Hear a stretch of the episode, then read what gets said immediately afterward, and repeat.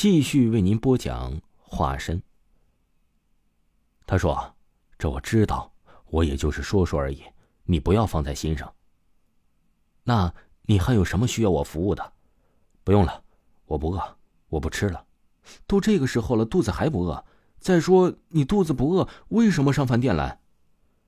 你们自己处理吧。”男服务员望着他离开饭店，心里有些失望。过了一个多小时，饭店最忙的时间过去了。几个服务员聚到一起，那服务员呢就把他刚才所看到的一幕啊，就说给大家听了。大家都以为他是在吹牛，露出了不屑一顾的神情。为了证明自己所说的是真的，他说：“他还给我了一百块钱的小费呢。如果你们不信，我就拿出来给你们看啊。”大家说：“拿出来给我看看，看看啊。”可是，当那个男服务员把钱拿出来的时候，大家都傻了眼，因为啊，这大家所看到的是一张面值值一亿元的冥币。他瘫坐在地上，眼睛直盯盯的望着天花板，自言自语的说道：“怎么回事啊？到底是怎么回事啊？”大家一哄而散了。淘气从饭店溜出来之后啊，就到附近的游戏厅玩游戏去了。自从住进福利院，他的手中从来没有那么多的钱，五十元可以开开心心玩个够。他把所有的游戏都玩了一遍，直到筹码玩完了，他终于骂了一句：“他妈的！”淘气，淘气听见有人在喊自己的名字，回头一看呢，竟然是刚才的那位姐姐。旋即啊，转身就想跑，可是他却被马红山抓住了。他说：“姐姐，我错了，我错了。”马红山把他拽回车里说：“姐姐不怪你，姐姐啊，只想带你回家。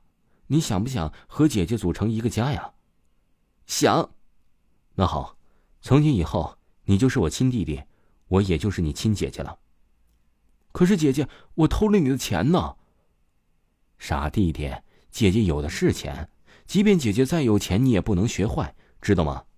他很惭愧的小声说道：“知道了，姐姐。”以后我也要做一个回头的浪子。哎，好了，姐姐等的你就是这句话。后来呀，淘气才从姐姐的口中得知，姐姐呀是在一家慈善的机构上班，她工作呀就是劝导这些不良嗜好的青年人。淘气这才知道，姐姐和自己接触是有备而来的，目的呀就是为了帮助自己。一想起在饭店里的所作所为，心里就很是过意不去了。马洪山知道了陶器心中的愧疚，于是在一个周日下午，他领着陶器到附近的庙里许愿。陶器许的愿是：从此以后我要做一个乖孩子；而他许的愿是：从此以后要做一个乖孩子，要帮更多的人。有一天，马洪山对陶器说：“弟弟啊。”姐姐呀，要出一趟远门，你要回福利院住了。姐，不要紧的，等你回来的时候啊，我再回来。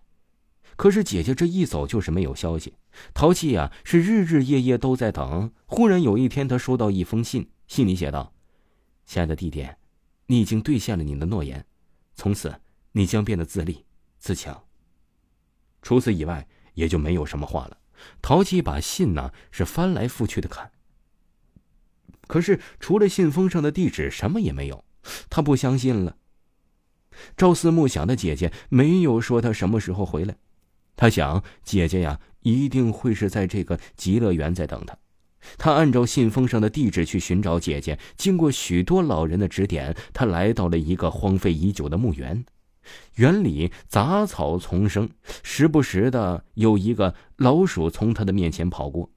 天上还有乌鸦在盘旋。在一个被野草遮盖住的地方，有一块圆顶的光滑黑色石柱，石柱的大部分都被埋在地面上，只露出地面一米高。石柱上刻着“极乐园”三个大字这三个字的字体和信封上的字啊，那是一模一样。难道信是从这里寄出去的吗？这怎么可能啊？正当淘气疑惑不解的时候啊。马红山姐姐突然出现在了空中。她笑着对淘气说：“淘气，你不要怕，我只是能量石的化身。”姐姐，你是想从我这里拿走什么，还是想给我什么吗？我要给你自强自立的能量，有了这个能量，你就可以走出内心里的阴霾了。可是我什么也没有得到啊！你已经得到了，就在你找到能量石的那一刻。如果你心中不存有善念，你不会到这里来找我来了。既然来了，那就说明你心中的善已经把恶给打败了。清明节那天，陶器再次提着祭品来祭拜他的父母。这次他发现，原本并排着父母的那座双人墓不见了，那里长着一棵青翠的松树。听众朋友，化身就全部给您讲完了，请您继续收听。